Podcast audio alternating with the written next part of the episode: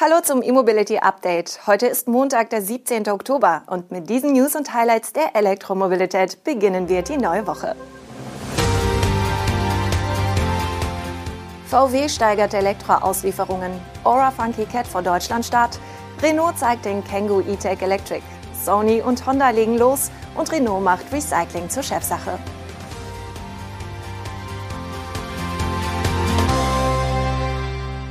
Der Volkswagen-Konzern hat in den ersten neun Monaten des Jahres trotz anhaltender Versorgungsengpässe rund 366.400 vollelektrische Fahrzeuge an Kunden übergeben.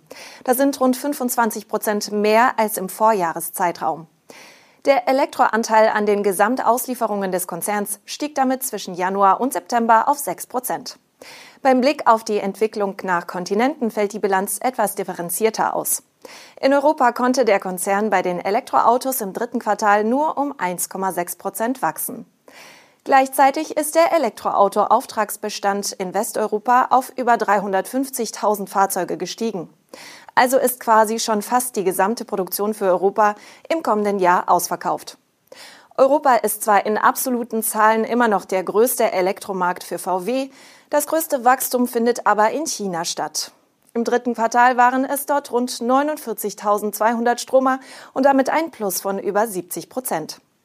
Im Jahresverlauf konnte VW die E-Auslieferungen in China sogar um knapp 140 Prozent steigern. Die USA haben sich im dritten Quartal mit einem Zuwachs von knapp 36 Prozent ebenfalls positiv entwickelt, mit 12.000 Elektroautos aber auf einem deutlich niedrigeren Niveau.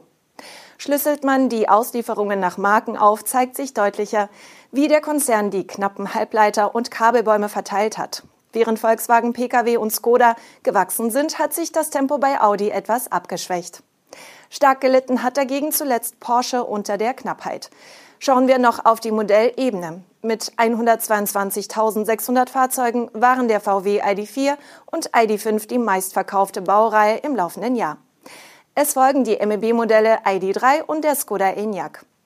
Das erste Nicht-MEB-Modell ist der Audi e-tron mit 36.400 Fahrzeugen. Es folgen der Audi Q4 e-tron vor dem VW ID6, der bekanntlich nur in China erhältlich ist. Der Porsche Taycan kam auf 25.100 Auslieferungen, der Cupra Born im laufenden Jahr nur auf 17.500. Die Great Wall Marke Aura hat ihren Deutschlandstart bestätigt. Ab Januar 2023 soll das erste vollelektrische Modell Funky Cat hierzulande angeboten werden. Dafür wurde nun eigens eine Importgesellschaft mit Sitz im hessischen Friedberg gegründet. Als Vertriebspartner für Deutschland hat Great Wall die Emil Frey Gruppe ausgewählt. Daher überrascht auch der Standort Friedberg kaum. Dort sitzen bereits die Deutschland-Importeure von Subaru und Mitsubishi, die ebenfalls in der Hand der Emil Frey Gruppe sind. Beim Aura Funky Cat handelt es sich um jenes Modell, welches Great Wall im September 2021 auf der IAA in München ausgestellt hatte, damals noch als Aura Cat. Das Modell verfügt über einen Elektromotor an der Vorderachse, der auf 126 kW Leistung und 250 Newtonmeter Drehmoment kommt. Es wird zwei Batterien geben, eine mit 48 und eine größere mit 63 Kilowattstunden. Die Reichweite der kleinen Batterie wird nicht genannt. Allgemein heißt es, dass bis zu 420 Kilometer möglich sein sollen. Dieser Wert dürfte wohl auf die größere Batterie zutreffen. Neben dem Elektrokompaktwagen Funky Cat von Aura will Great Wall in Europa auch das Plug-in-Hybrid-SUV namens Way Coffee Zero One mit 150 Kilometern Elektroreichweite anbieten. Renault rückt zum Start des Autosalons in Paris die elektrische Pkw-Variante des neuen Kangoo ins Rampenlicht.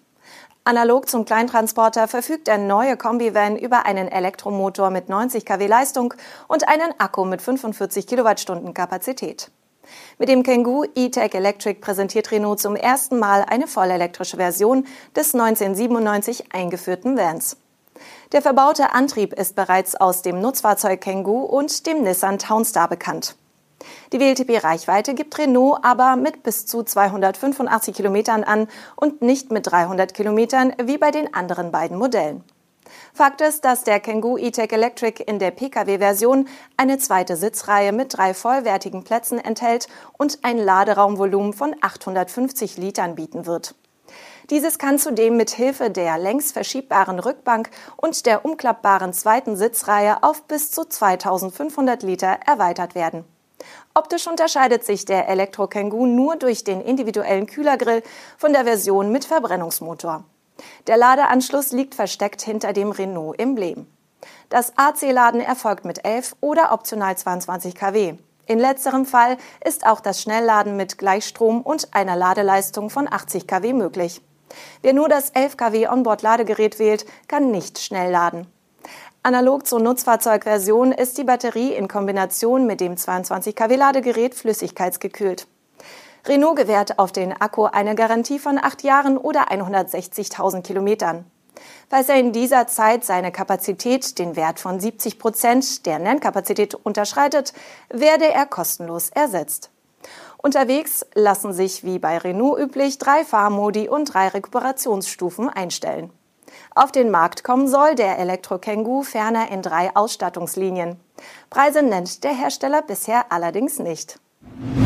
Sony und Honda haben ihr angekündigtes Gemeinschaftsunternehmen für Elektroautos und Mobilitätsdienste gegründet. Die Firma hört auf den Namen Sony Honda Mobility oder kurz SHM.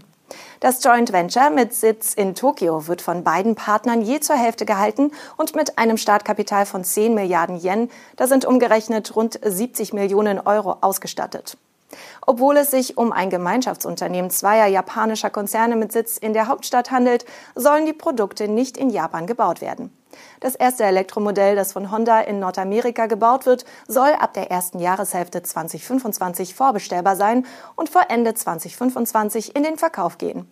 Die Auslieferungen sollen im Frühjahr 2026 in den USA beginnen, gefolgt von Japan in der zweiten Jahreshälfte 2026. Angaben zum potenziellen Verkauf in weiteren Ländern macht SHM noch nicht.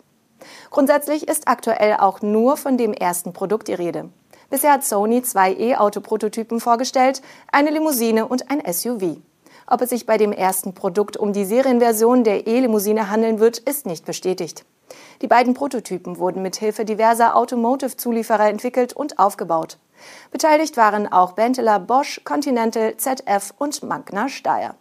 Der Fokus lag für Sony auch eher auf der Sensor- und Sicherheitstechnik und dem kompletten Entertainment-System des Unternehmens als auf der E-Plattform. Und zum Schluss noch einmal Renault. Die Franzosen haben ein Unternehmen gegründet, das sich exklusiv der Kreislaufwirtschaft widmet. Es heißt The Future is Neutral und strebt bis 2030 in Europa die führende Position in der Kreislaufwirtschaft für Kraftfahrzeuge an. Batterien sollen dabei auch eine Rolle spielen. Der neue Ableger will alte Autos als Rohstoffquelle für neue erschließen, und zwar nicht nur Renault intern, sondern für alle Akteure der Branche. Heute enthält ein Neuwagen nur 20 bis 30 Prozent recycelte Materialien aus allen Industriebranchen, heißt es in einer Mitteilung zur Vorstellung der Pläne. Das recycelbare Material aus Altfahrzeugen werde hingegen meist für andere industrielle Anwendungen wiederverwendet, insbesondere in der Metallverhüttung und im Bauwesen. Ziel von The Future is Neutral sei es nun, die Industrie in die Lage zu versetzen, bei der Produktion von Neufahrzeugen einen wesentlich höheren Anteil an recycelten Automaterialien einzusetzen. Eine Führungsrolle strebt das Unternehmen auch beim Recycling von Batterien an. Die Relevanz verdeutlicht Renault mit folgenden Zahlen. So erreichten jedes Jahr in Europa mehr als 11 Millionen Fahrzeuge das Ende ihres Lebenszyklus. Und jedes bestehe zu 85 Prozent aus recycelbaren Materialien. Das war unser erstes E-Mobility Update der neuen Woche. Wir wünschen Ihnen einen guten Start in dieselbige und melden uns morgen mit weiteren Premieren vom Pariser Autosalon wieder. Tschüss.